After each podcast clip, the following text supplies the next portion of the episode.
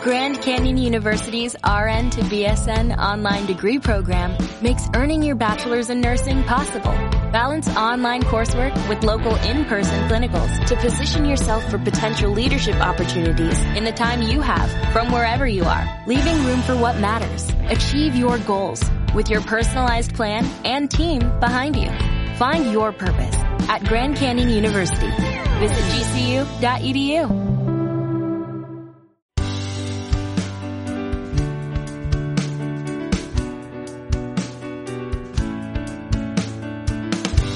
Estamos en primavera y esto parece de todo menos la época de las flores. El tiempo no acompaña, más bien parece que estamos en pleno invierno, por lo menos aquí. Y espérate que este fin de semana nos va a nevar. Pero por si eso fuera poco, resulta que tengo varios mensajes de madres diciéndome, Yolanda, mi hijo tiene gripe en abril. ¿Eso es posible? A estas alturas ya me da miedo decir lo que no es posible, porque Murphy ya sabes cómo se las gasta. Pero sí, tu peque tiene gripe en abril.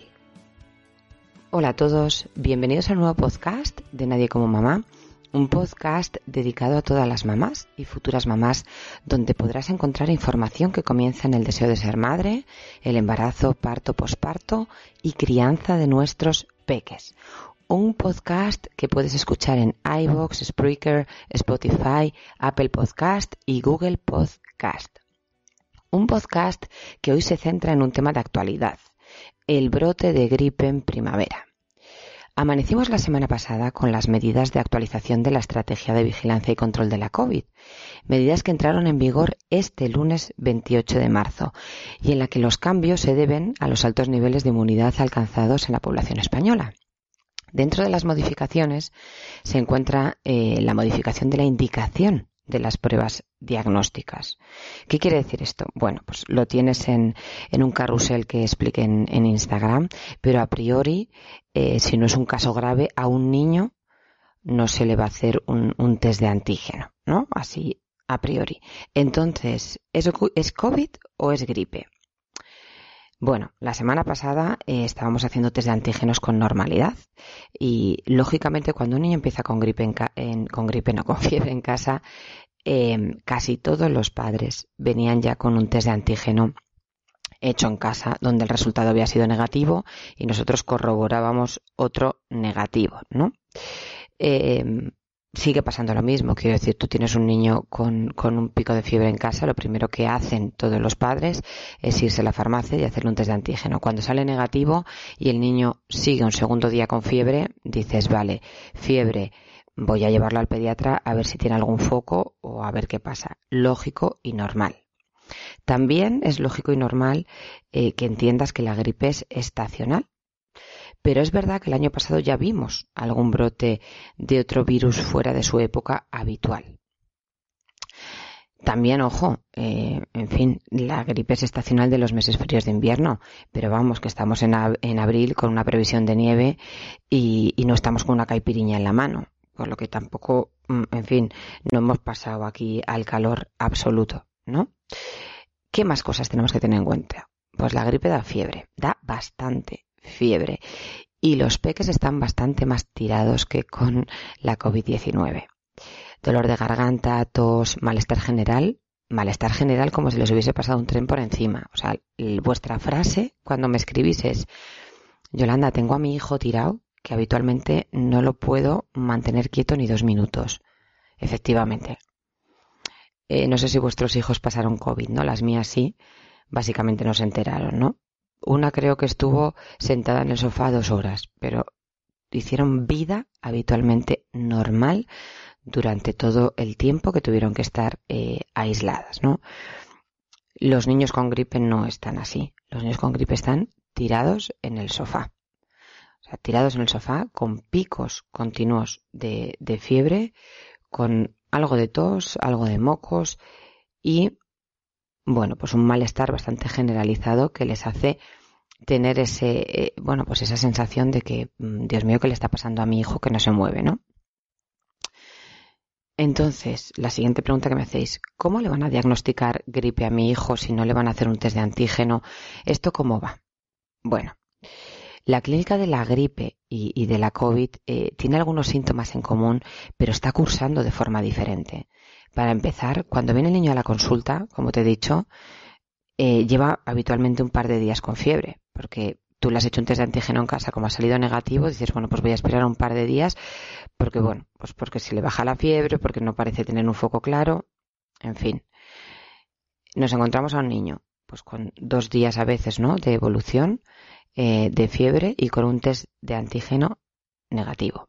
Los niños están viniendo con fiebre alta de varios días de evolución, con algo de tos, algo de mocos y un malestar general muy marcado, con picos abundantes de fiebre, o sea, quiero decir, le sube la fiebre, le das antitérmicos, le baja la fiebre, le vuelve a subir la fiebre, quiero decir, no tiene un pico aislado de fiebre, sino tiene varios picos y a priori no hay un síntoma respiratorio eh, grave, ¿no? En la auscultación ni nada. No hay un foco infeccioso bacteriano que indique que pueda ser otra cosa y la clínica encaja perfectamente con eh, el virus de la gripe. ¿Que se puede hacer un frotis para, para ver si, si, es gripe? Por supuesto, parece que, que las pruebas de antígeno son solo para el COVID, ¿no? Pero es verdad que no es algo que habitualmente se haga ni que sea estrictamente necesario, ¿vale?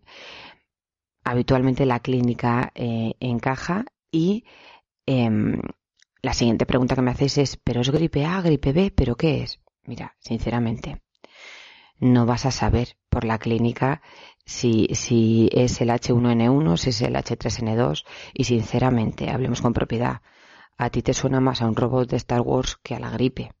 O sea, se, se dijo gripe A, gripe B, verdaderamente tienen otras eh, nomenclaturas, pero te lo vuelvo a repetir, es que la clínica de tu hijo va a ser exactamente igual, con lo que tu hijo tiene gripe a secas y punto. Lo que sí que vas a ver es que va a estar una semana eh, bastante tirado, donde lo importante es que esté hidratado, eh, que coma bueno, coma lo que le apetezca dentro de que no va a tener muchísima gana y que eh, tratemos la fiebre y el malestar con antitérmicos y antiinflamatorios. Si ves un empeoramiento de los síntomas tras varios días en casa, debes acudir, por supuesto, a que le vuelvan a valorar. Eso siempre. Y eh, bueno, pues nos estamos encontrando, es verdad que, que está habiendo bastantes segundas visitas porque nos habíamos acostumbrado a, bueno, pues a, la COVID, ¿no? Que, los niños, eh, bueno, pues casi todos tuvieron unos síntomas muy leves y que en uno, dos, tres días estaban fenomenal, ¿no? Y ahora nos estamos encontrando a un niño que está durante cinco, seis y siete días muy tirado, ¿no? Pues sí, pero esto es la gripe, señores, y la gripe dura una semana sí o sí. Conclusión. Si la gripe ha entrado en tu casa, te espera un fin de semana de sofá y manta y como el tiempo no va a acompañar, pues mira el lado positivo, chica. Le descansa y cuida de los tuyos y esperemos que nos contagiéis todos. Y hasta aquí el podcast de hoy donde he intentado tranquilizar en las principales preguntas que me estáis haciendo, ¿no? Test de antígeno, eh, cómo diferencia una gripe de, de la COVID, etcétera. Sí, es posible un brote de, gripe en abril y lo tenemos.